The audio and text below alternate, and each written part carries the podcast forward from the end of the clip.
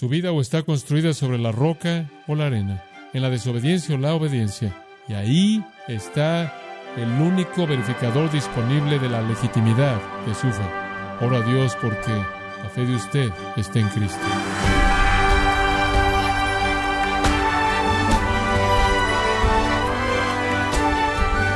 Le damos la bienvenida a esta edición de su programa Gracia a vosotros con el pastor John MacArthur. Se dice que la persona a la que más fácilmente engañamos es a nosotros mismos.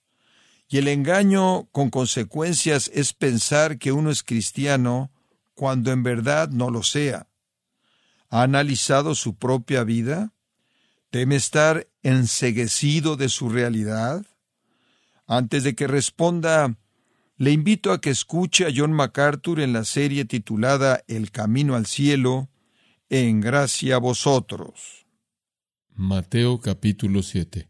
Comenzando en el versículo 21, nuestro Señor lleva el sermón a un clímax al decir, no todo el que me dice Señor, Señor entrará en el reino de los cielos, sino el que hace la voluntad de mi Padre que está en los cielos. Muchos me dirán en aquel día, Señor, Señor, ¿no profetizamos en tu nombre? y en tu nombre echamos fuera demonios, y en tu nombre hicimos muchos milagros. Y entonces les declararé, nunca os conocí. Apartaos de mí, hacedores de maldad. Cualquiera, pues, que me oye estas palabras y las hace, le compararé un hombre prudente que edificó su casa sobre la roca.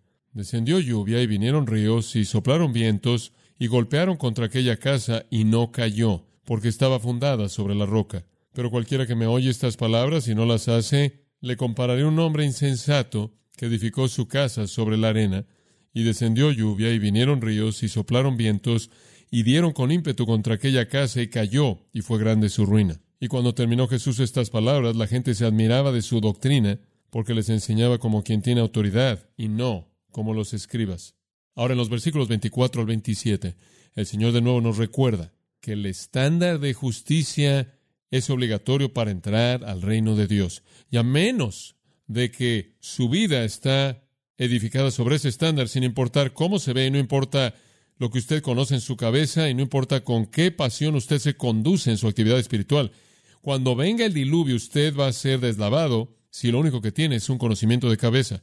Permítame ver en mayor profundidad este engaño que es presentado aquí. Hemos visto las semejanzas, veamos las diferencias. Ahora observe esto. Uno construyó de la manera fácil y el otro construyó de la manera difícil. ¿Me está siguiendo? Es muy fácil construir sobre la arena. Usted no tiene que escarbar, usted no tiene que hacer nada. Simplemente como el camino espacioso, usted sigue con toda su basura, disfrutando la vida con mucho lugar para hacer lo que usted quiere, suficiente tolerancia. Y así es con el insensato. Un insensato lo hace fácil por dos razones. Número uno, los insensatos siempre están apresurados. La Biblia dice en el libro de Proverbios los insensatos se apresuran. He aprendido eso un poco, no soy muy bueno con mis manos en construir cosas, pero he aprendido una cosa a lo largo de los años, y es que si usted lo hace bien la primera vez, usted no lo tiene que volver a hacer. El insensato siempre está apresurado. Es fácil construir sobre la arena, usted no tiene que escarbar, usted no tiene que preparar, simplemente lo pone ahí. El insensato siempre, siempre quiere un atajo, resultados rápidos, evangelismo rápido. Síguete moviendo, hombre. Síguete moviendo, hombre. Súbete al vagón porque no vamos a bajar la velocidad. No hay tiempo para la convicción del alma, no hay tiempo para cultivar un sentido profundo de Dios, no hay tiempo para enseñar la doctrina del pecado, no hay tiempo para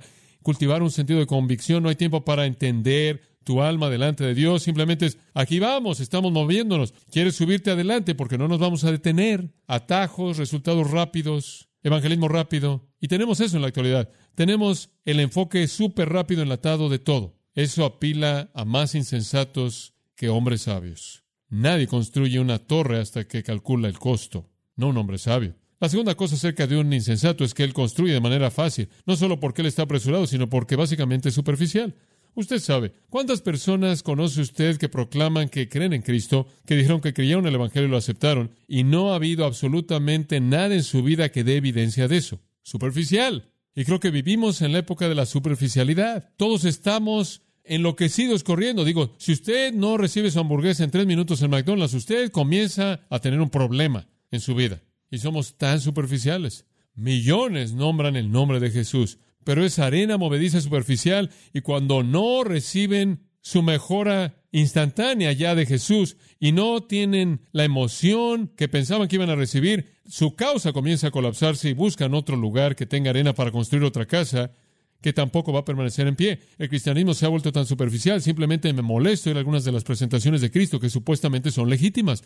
Sermones que no tienen absolutamente nada que ver con el Evangelio. Y después usted presenta una invitación al final y la gente está aceptando quién sabe qué. No hay un escarbar profundo, no hay un trabajo, no hay un cimiento, no hay quebrantamiento de corazón. Arthur Pink dice, si nunca he llorado por mi tendencia a desviarme, entonces no tengo un suelo sólido para regocijarme. Creo que Spurgeon tuvo una buena palabra. Él dijo, ausencia de profundidad, ausencia de sinceridad, ausencia de celo en la religión. Esta es la ausencia de nuestra época. Ausencia de un ojo hacia Dios en la religión, ausencia de sinceridad al tratar con el alma de uno, el descuido de no usar una lanza en nuestros corazones, el descuido del escudriñar que Dios nos da en contra del pecado, el descuido con respecto a la vida sobre Cristo, mucha lectura acerca de Él, mucho hablar de Él, pero muy poca alimentación de su carne y beber de su sangre. Estas son las causas de una profesión que se tambalea y una esperanza sin base. Fin de la cita. Por otro lado, mientras que el hombre insensato está apresurado, el hombre sabio no lo está. De hecho, en Lucas 6, 47 y 48, el pasaje paralelo dice que el hombre sabio, me encanta esto, escarbó en profundidad. Oh, eso es bueno. Escarbó en profundidad hasta el cimiento. Él fue por la roca de la palabra de Dios. Él quitó la arena la arena de la opinión humana y la voluntad personal. Él fue por la roca de la obediencia a la palabra de Dios. Ahora, ¿qué significa escarbar en profundidad? En primer lugar, significa que usted no está apresurado. No una conversión apresurada, no una confesión ligera. Un escritor ha dicho, hay algunas personas que dicen que son salvas antes de que tengan algún sentido de que siquiera están perdidas. Y he dicho en el pasado que algunas personas presentan el Evangelio de una manera tan pobre que inclusive los no elegidos no conocen lo suficiente como para rechazarlo. Aquellos que profesan a Cristo como de ellos están dispuestos a escarbar en profundidad, han pensado en la responsabilidad, no se apresuran en alguna profesión para terminar apresurándose fuera de ella o ser expulsados en el juicio final. Calculan el costo, consideran lo que están haciendo, escarban en profundidad, no están apresurados. Cuando el Señor sembró la semilla en la palabra en Mateo 13, Él dice, pero el que recibió la semilla en pedregales es el que oye la palabra, inmediatamente la recibe con gozo, pero él no tiene raíz. Entonces permanece por un tiempo y cuando la tribulación y la persecución se levantan debido a la palabra, inmediatamente él tropieza y se va. Simplemente piénselo. Oh, lo he visto tantas veces. Oh, profeso a Cristo, soy cristiano. Y tan pronto como usted comienza a presentarle la palabra de Dios y lo que demanda, se van. No la quieren. Bueno, así no es con el que escarba en profundidad.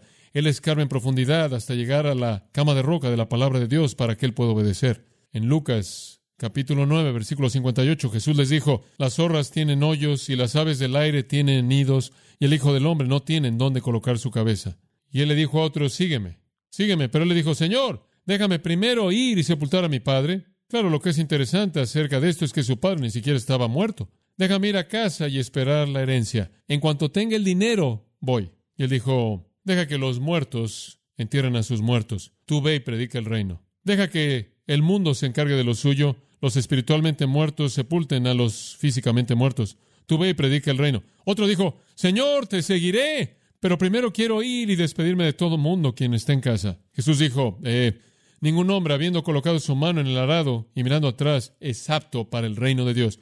La gente que viene corriendo y después de pronto cuando usted comienza a establecer el estándar de seguir a Cristo, quieren irse de nuevo, no son aptos para el reino. ¿Por qué? No entraron por la puerta estrecha. Entonces, en primer lugar, aquellos que escarban en profundidad no están apresurados, no tienen prisa, no es superficial. En segundo lugar, aquellos que escarban en profundidad muestran un deseo por dar un máximo esfuerzo. Los hombres siempre se ven atraídos al camino fácil, el camino fácil, y creo que a veces hacemos que el Evangelio sea tan fácil que no es un evangelio en absoluto y no hay conversión en absoluto. Usted sabe, siempre hemos dicho, oh, es tan difícil darle seguimiento a los convertidos nuevos, es tan difícil darle seguimiento a aquellos que usted sabe.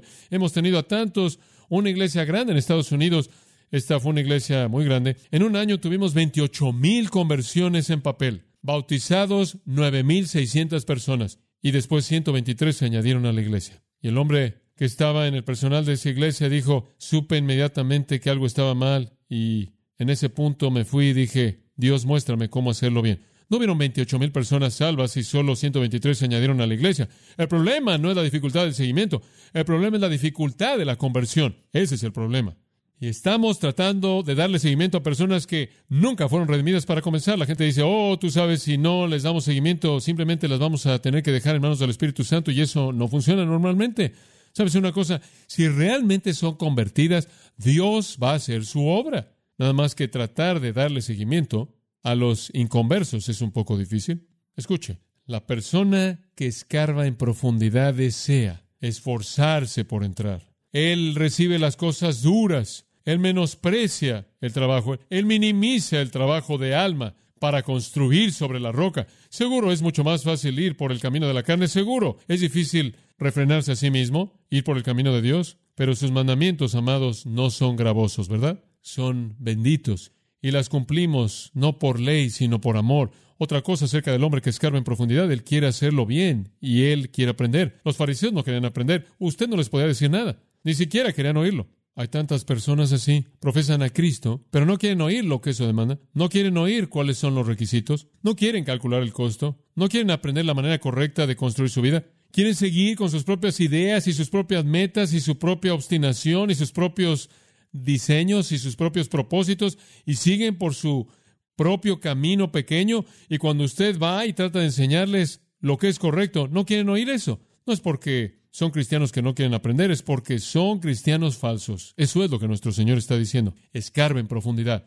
El que escarbe en profundidad se vacía a sí mismo de justicia personal, se vacía a sí mismo de suficiencia personal, sabe que no tiene nada que ofrecerle a Dios, abrumado con su pecado. Él da su máximo esfuerzo para esforzarse, para entrar. Él da el máximo esfuerzo para colocar la palabra de Dios en su corazón para que no peque. Él está interesado en una relación genuina con Jesucristo, no una rutina de actividad espiritual. Él no construye sobre visiones, Él no construye sobre experiencias, Él no construye sobre supuestos milagros. Él construye sobre la palabra de Dios. Y Él construye para la gloria de Dios, no la suya. Escuche, muchas personas quieren poder espiritual. Observe a Simón en Hechos 8. Él quería comprar el poder del Espíritu de Dios. Y Pedro dice, tu dinero perezca contigo, farsante. Muchas personas quieren el poder, nada más que no están interesados en vivir conforme a los estándares de Dios. Son una farsa, están construyendo sobre arena. Quieren saber lo que Jesús puede hacer por ellos, quieren los beneficios, persiguiendo señales y maravillas, no comprometidos con Cristo en absoluto. ¿Y qué sucede en últimas? Bueno, según el versículo 25 y el versículo 27, el día del juicio va a venir. Ahora, esto simplemente resume todo el juicio no creo que usted pueda decir, bueno, la lluvia era tal y tal, y la inundación se refiere a tal y tal, y el viento se refiere a tal y tal, y azotar la casa tal y tal. Usted puede exagerar con eso. Lo que simplemente está diciendo es que un día una tormenta vino y fue obvio que casa estaba sobre la roca y que casa estaba sobre la arena, y algún día va a venir una rendición de cuentas divina. Eso es lo que está diciendo. Dios va a hacer que sople el viento de juicio y la lluvia de juicio y va a enviar la inundación de juicio. Y cuando haga eso, algunos van a permanecer en pie y algunos van a caer. Sea que si la religión de usted es verdadera o falsa, va a ser probado. Y sea que usted sea trigo o cizaña, se va a descubrir. Algún día el granjero principal va a venir y va a separar el trigo de la cizaña. Él va a hacer que sople el viento de juicio, y aquellos que construyeron sus vidas sobre la roca van a permanecer en pie. Oh, qué promesa tan maravillosa es esa. Siempre pienso en 1 Tesalonicenses 1, en donde dice que Jesús nos ha librado de la ira venidera. ¿Por qué? Porque nuestra fe es genuina. Eso es lo que le dijo a los tesalonicenses. La fe de ustedes es genuina y por eso serán librados de la ira venidera. Va a venir un tiempo de juicio. Nos dice en Apocalipsis capítulo 20 específicamente cómo es que eso va a suceder. Y vio un gran trono blanco y al que estaba sentado en él, de delante del cual huyeron la tierra y el cielo, y ningún lugar se encontró para ellos. Y vi a los muertos grandes y pequeños de pie ante Dios, y los libros fueron abiertos, y otro libro fue abierto, el cual es el libro de la vida. Y fueron juzgados los muertos por las cosas que estaban escritas en los libros, según sus obras.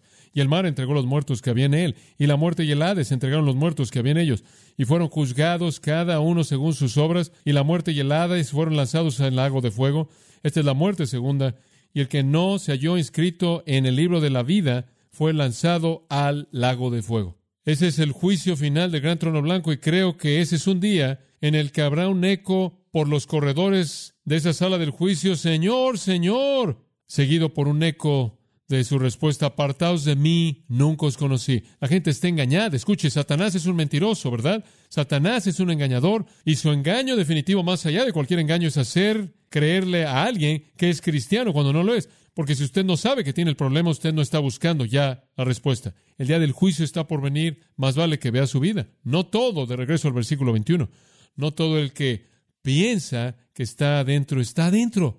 Ve el cimiento. Quizás son respetuosos de Cristo, quizás son ortodoxos, quizás usted es apasionado, quizás usted está activo en la devoción privada, quizás está activo en la proclamación pública, Quizás está ocupado con la actividad espiritual, quizás está construyendo una vida religiosa ahí en la misma comunidad con creyentes verdaderos y su pequeña casa se puede ver exactamente como su casa, pero cuando venga el juicio va a quedar destruida porque está construida sobre la arena, en la arena de su propia voluntad y sus propios deseos y sus propios anhelos y su propia manera de hacer las cosas, en lugar de la roca de obediencia a la palabra de Dios. Amados, solo les puedo decir a partir de un corazón de amor que tengo que deben regresar y revisar el cimiento. El escritor del himno lo dice, el alma que en Jesús se apoya, yo no, no dejaré a sus enemigos. Es alma, aunque todo el infierno se esfuerce por sacudirla, yo nunca, no nunca, no nunca dejaré. ¿Y qué alma es esa? El alma que se apoya en Jesús para reposar. Mi, si puedo parafrasear el otro himno, mi casa está edificada en nada menos que la sangre de Jesús y qué, y su justicia. No me atrevo a confiar en la estructura más fuerte, sino edificar de manera total en el nombre de Jesús. En Cristo la roca sólida estoy de pie. Cualquier otro suelo es arena movediza. Entonces la obra maestra sin paralelo de oratoria termina con una advertencia devastadora y termina con juicio. La palabra final del sermón está al final del versículo 27 y grande fue su ruina. Escuche, si quieres saber cómo presentar el Evangelio, el Evangelio siempre debe terminar con una advertencia de condenación al que lo rechaza. Tiene que terminar así. No es bueno. Si no vienes a Cristo, ciertamente te estás perdiendo muchas cosas agradables. Demanda una decisión. Dice usted, bueno, escojo a Cristo. Escojo el camino correcto. ¿Está seguro? ¿Está seguro de que ha escogido el camino correcto? Como puede ver en Proverbios 30, versículo 12, dice, hay generación limpia en sus propios ojos, pero que no se ha lavado de su inmundicia. Simplemente piensan que lo han hecho. Dice usted, ¿cómo sé? Vea sobre qué está construida su vida. Vea si usted está en alguna de estas listas. ¿Por qué esto sabemos? Que ningún fornicario, ni inmundo, ni avaro, que es idólatra, tiene herencia en el reino de Cristo y de Dios. Ahora escuche, ninguno os engañe con palabras vacías, porque debido a estas cosas viene la ira de Dios sobre los hijos de desobediencia. Usted puede decir todo lo que quiere, y usted puede decir haberlo oído todo, y no serán nada más que palabras vacías y corazones vacíos. Porque si usted es un fornicario, una persona inmunda o un hombre avaro, usted no tiene herencia en el reino y no deje que alguien le diga algo diferente. Ahora, hay ocasiones en las que todos nosotros podemos tropezar en un pecado, pero si estos son los patrones de su vida, usted no está en su reino. No se engañe. Vea si usted está en esta lista. 1 Corintios 6, 9. ¿No sabéis que los injustos no heredarán el reino de Dios? No os engañéis. De nuevo lo dice. El punto es que este es siempre un engaño. La gente dice, oh, bueno, yo creo y he hecho una afirmación y he hecho una profesión. No se engañe. Si usted es un fornicario cometiendo pecado sexual, un idólatra, un adúltero, si usted es afeminado, si usted es un homosexual, si usted es un ladrón, si usted es un avaro, un borracho, un calumniador, un extorsionador, usted no heredará el reino de Dios. Vea su vida. Como puede ver, lo hemos hecho demasiado fácil, ¿verdad? Quizás usted no está en esas listas. Vea si está en esta lista. Gálatas 5:19. Y manifiestas son las obras de la carne. ¿Cuáles son? Fornicación, impureza, lascivia, eso significa sin refreno sexual, idolatría, hechicerías, odio, enemistades, celos, ira, contiendas, divisiones, herejías, envidias, homicidios, borracheras, orgías y cosas semejantes a estas, de las cuales, como os he dicho antes, que los que practican tales cosas no heredarán el reino de Dios. No se engañe, no se engañe. En Apocalipsis 21, versículo 8, nos dice esto. Pero los cobardes, incrédulos, y los abominables, y homicidas, e idólatras, y todos los mentirosos, tendrán su parte en el lago que arde con fuego y azufre, el cual es la muerte segunda. ¿Se ve usted en alguna de esas listas? Ahora escuche, todos pecamos.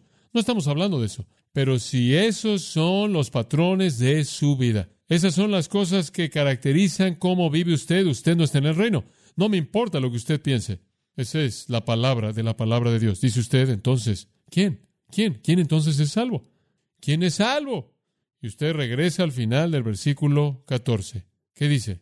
Pocos son los que la hallan. Ahora, amados, cuando usted le entrega su vida al Señor, en ese punto yo creo que es ahí cuando Él toma el control. Ahí es cuando todo comienza a desarrollarse y a partir de ahí Él comienza a tomar el control y a capacitarlo usted y a cambiarlo usted. C.S. Lewis tiene una ilustración maravillosa de esto. Él escribe, cuando yo era niño, con frecuencia tenía un dolor de muela. Y sabía que si yo iba con mi mamá me daba algo que podía quitarme el dolor para esa noche y así pudiera dormir. Pero no iba con mi mamá, por lo menos no hasta que el dolor se volviera bastante malo. Y la razón por la que no iba era esto. Yo no dudaba que ella me iba a dar la aspirina, pero sabía que ella también iba a hacer algo más. Sabía que me iba a llevar al dentista al día siguiente. No podía conseguir lo que yo quería de ella sin obtener algo más que yo no quería. Yo quería alivio inmediato del dolor, pero no podía conseguirlo sin que mis dientes fueran corregidos de manera permanente. Y yo conocía a esos dentistas. Sabía que comenzaban a meterse con todo tipo de otros dientes cuando todavía no habían comenzado a doler. Nunca dejan a los perros que están acostados dormir. Ahora, si puedo decirlo de esa manera, nuestro Señor es como un dentista. Si usted le da un centímetro, Él va a tomarlo todo. Esa es la razón por la que Él le advirtió a la gente que calcular el costo antes de convertirse en cristianos. No se equivoquen, dice él, yo te voy a hacer perfecto. El momento en el que te colocas en mis manos, eso es lo que vas a recibir. Nada menos que eso. Entiende que voy a acabar este trabajo. No voy a descansar jamás, ni te voy a dejar descansar hasta que literalmente seas perfecto, hasta que mi Padre pueda decir sin reserva alguno, que Él está contento contigo, como dijo que estaba contento conmigo. Pablo lo dijo de esta manera. Aquel que comenzó en vosotros la buena obra, que la perfeccionará hasta el día de Jesucristo. Entonces nuestro Señor confronta las palabras vacías y los corazones vacíos de aquellos que profesaban estar en el reino, pero no lo estaban. ¿Cuál fue el resultado del sermón? ¿Cuál fue la respuesta este día? ¿Un gran avivamiento? ¿Conversiones tremendas? No. Versículo 28. Y cuando terminó Jesús estas palabras, la gente se convirtió. No, no, no, se convirtieron. Se asombraban, porque les enseñaba como quien tiene autoridad y no como los escribas. Lo único que hicieron fue analizarlo. Quedaron asombrados, podríamos usar muchas palabras, pero eso significa que quedaron asombrados, quedaron estupefactos, quedaron impresionados. Pero consulté eso en el texto griego y literalmente significa que estaban fuera de sí mismos o estaban fuera de sus sentidos. De manera coloquial, los dejó boquiabiertos los dejó boquiabiertos, que alguien pudiera ponerse de pie y decir todas esas cosas con tal poder exucia, autoridad, tal poder, tal dinámica y no hacerlo como los escribas. ¿Y cómo lo hacían los escribas? Simplemente citaban a otras personas. Eran falibles y apilaban a otras personas falibles como su fuente. Jesús simplemente lo dijo y los dejó boquiabiertos. Jamás habían escuchado tal sabiduría, jamás habían visto tal profundidad, jamás habían entendido tal espectro. Toda dimensión de la vida humana fue tocada en una economía de palabras que los dejó sin aliento. Jamás habían visto un entendimiento tan profundo de la ley de Dios o del pecado del hombre. Jamás habían oído advertencias tan aterradoras del infierno, del fuego del infierno y del juicio. Jamás habían oído a alguien que confrontara de esa manera a los líderes religiosos de la época. Quedaron totalmente impresionados que no usó a nadie más como una autoridad, sino pareció depender de su propia autoridad. Y ahí es donde termina. Quedaron sorprendidos, pero así no debería terminar para usted. Usted debería estar más que asombrado, más que sorprendido. Usted debería convertirse. Eso es lo que Jesús busca. Jamás habían oído a alguien hablar la verdad como él. Jamás habían oído a alguien hablar de asuntos divinos con tal claridad. Jamás habían oído a alguien hablar con tal amor. Jamás habían oído a alguien hablar con un poder y autoridad tan impresionantes, absolutos, pero no respondieron de la manera correcta. Digo, no podían creer que un hombre pudiera decir que él era el cumplimiento de la ley, que un hombre dijera que él era el que determinaba la justicia, que un hombre pudiera decir que él era el que corregía a los escribas y a los fariseos. No podían creer que un hombre dijera ser el camino de la vida, que un hombre dijera ser Dios Jehová, que un hombre dijera ser el juez de todos, que uno pudiera venir y hacer juicio de todo mundo. No podían creer que un hombre como este podía decir que era el rey. Y lo único que obtuvieron fue admiración. ¿Cuál es su respuesta?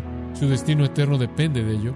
Y el escritor del himno dice, en todo viento alto y tormentoso, mi ancla me detiene dentro del velo. Cuando todo alrededor de mi alma cede, Él entonces es mi esperanza y fortaleza.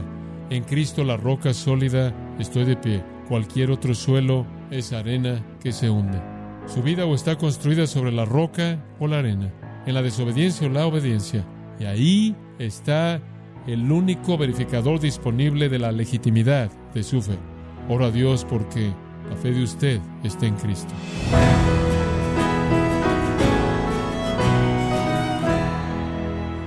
Ha sido John MacArthur ayudándole a estar seguro que usted no esté engañado acerca del Evangelio verdadero. Parte de la serie El Camino al Cielo, aquí en gracia a vosotros. Quiero recordarle, estimado oyente, que tenemos a su disposición Mateo, el comentario MacArthur del Nuevo Testamento, una explicación doctrinal precisa de cada versículo. Puede adquirirlo en gracia.org o en su librería cristiana más cercana. También le quiero recordar que puede descargar todos los sermones de esta serie El Camino al Cielo, así como todos aquellos que he escuchado en días, semanas o meses anteriores en gracia.org. Si tiene alguna pregunta o desea conocer más de nuestro ministerio, como son todos los libros del pastor John MacArthur en español o los sermones en CD, que también usted puede adquirir, escríbanos y por favor mencione la estación de radio por medio de la cual usted nos escucha en gracia a vosotros. Es importante conocer no solo el país y ciudad de donde usted nos escucha, sino también la radio. Para quienes contactan nuestro ministerio por primera vez, pueden solicitar una copia del mensaje de promoción sin costo alguno, un mensaje por oyente únicamente. Si usted vive en los Estados Unidos o Puerto Rico, escríbanos a Gracia Vosotros, P.O. Box 4000, Panorama City, California 91412. O puede escribirnos a través del siguiente correo electrónico radio arroba bueno, en nombre de John MacArthur y el personal de este organismo, queremos darle las gracias por su tiempo y sintonía y queremos pedirle que no deje de orar por este ministerio, como también por la estación de radio por la cual usted nos escucha de lunes a viernes. Este es su amigo Miguel Contreras, invitándola a que sintonice nuestra próxima edición para que juntos continuemos desatando la verdad de Dios un versículo a la vez no se lo pierda, aquí en Gracia Vosotros.